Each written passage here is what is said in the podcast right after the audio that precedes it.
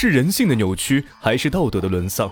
抽丝剥茧，带你走进事件真相。同样的案例，别样的精彩。欢迎收听冯生大案纪实。欢迎收听今天的大案纪实。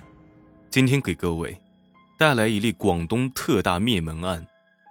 八年之间，一家七口以同一种方式离奇死亡，凶手的身份让人难以接受。一家七口八年间，以同一种方式离奇死亡。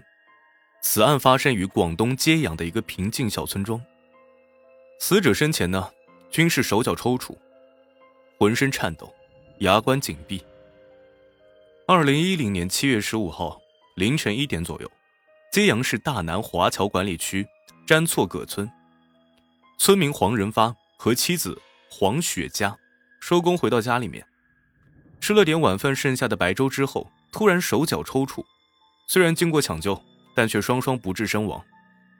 更加悲惨的是，死者的家属反映，该家族从2002年起，陆续有人暴毙，至今已造成包括黄仁发夫妇在内的七人丧命，而且此前的症状相似。詹错葛村中的一座两层半的小楼。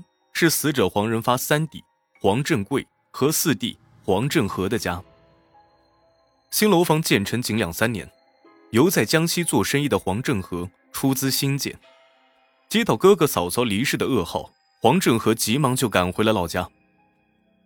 案发之后，黄振贵、黄振和兄弟俩和几个亲戚在客厅里坐着，神情悲戚。黄振贵清楚的记得。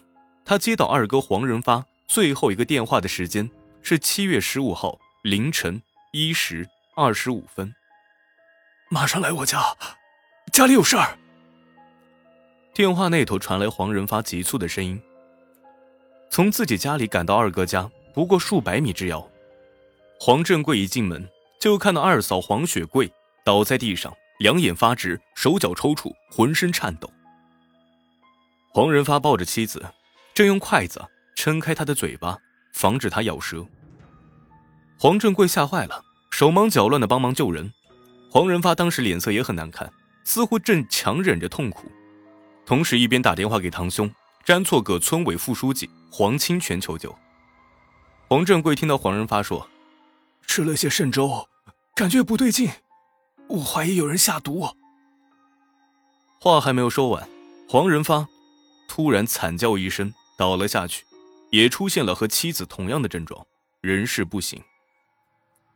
救护车到达之后，雪桂经过医生诊断已告不治，黄仁发则被送往医院急救，最终在当天凌晨四点多因抢救无效身亡。黄仁发夫妇的突然离世，让黄家上下弥漫着一层诡异的气氛。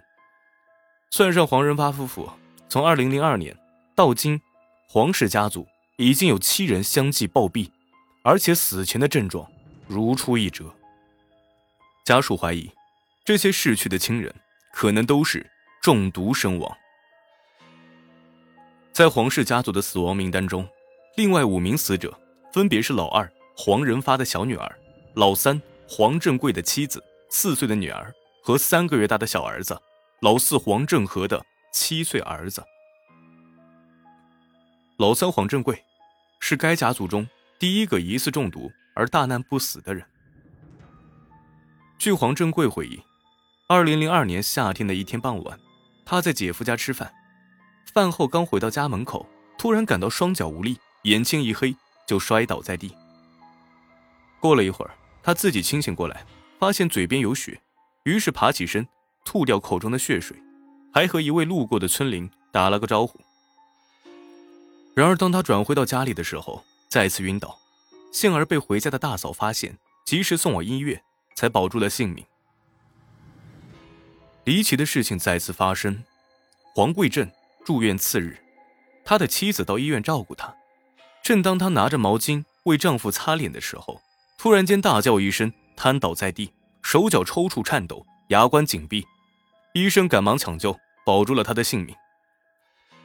自那以后，黄振贵妻子身体较之前要虚弱得多，经常头晕乏力，最终在二零零七年正月初三，再次抽搐，死于家中。从二零零二年到二零零七年期间，家族中有四个孩子先后因为相同的病去世，却一直找不出原因。但从二零零七年以后，直至黄仁发夫妇暴亡，家族内。再未发生过类似情况。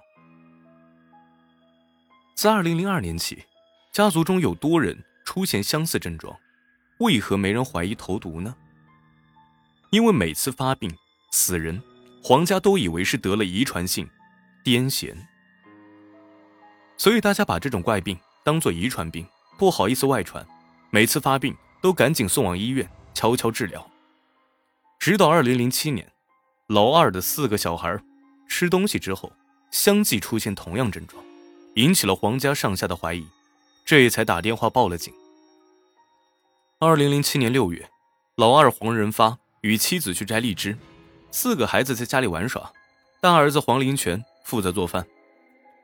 当天下午，黄林全做了个咸菜苦瓜炒肉，把饭菜放在桌子上，就出门去喊弟弟妹妹们回家吃饭。我我们村很少有人小偷小摸。出门都没有关门的习惯，我没关门就出去了。黄林全很快就带着弟弟妹妹回到家里吃饭，没想到吃完饭，四个小孩全部浑身抽搐，全身发黑，牙关紧闭，瘫痪在地。幸好被及时发现，送往医院抢救，四个人全部脱险。这时，关于黄家遗传癫痫的说法被怀疑，他们终于报了警。黄家的怪病。引起重视，经过层层上报。当年，广东省卫生厅、揭阳市卫生局派员赶到了黄家调查，抽取所有黄家在家的大人小孩血液化验。最终，除了老大黄振秋一家外，其他人的血液中都发现了毒鼠强的成分。不过这事就此不了了之。安静的日子没过几年，黄仁发夫妇。就又遭恶难。这一次，办案人员从黄仁发使用的粥里面检测出了毒鼠强成分，由此确定有人故意投毒。那么，凶手到底是谁？他和黄家有何深仇大恨？八年间毒害七人。由于黄氏家族只有黄振秋一家五人死亡，且血液中没有毒鼠强的成分，办案人员认为黄振秋有着重大嫌疑。经过审讯，黄振秋对于投毒一事供认不讳。在得知大哥就是凶手后，黄振和感到十分的震惊，一时之间难以接受。真的是大哥毒杀了我们一家七口人。在黄振和看来，大哥不爱说话，有什么事都闷在心里。他从不打牌赌博，唯一的嗜好就是吃饭时爱喝一点酒，喝醉了也不爱说话。我们兄弟间关系很好啊。平时谁家有好吃的，都会叫到一起吃。孩子中毒了，他也会凑钱给孩子看病。那大哥为何如此狠心？据黄振秋交代，自己是想谋财，兄弟之间发生了一些口角，心存怨言，才做出如此残忍之事。二零零二年，四兄弟的父亲去世，安葬老人花费了一两万元。最后，为了分摊这些钱，老大与老三吵起来，最后和老三也吵了起来。尽管后来把账目分摊完毕了，但老大一直觉得，自己虽然是老大，但一直在家比较困难，不应该分摊这么多，产生了一些怨恨。毒鼠强导致黄家十三人中毒，其中七人死亡的重大刑事案件。认真分析起每一起投毒案发现的时间，所有投案时间。都发生在农历的五六月。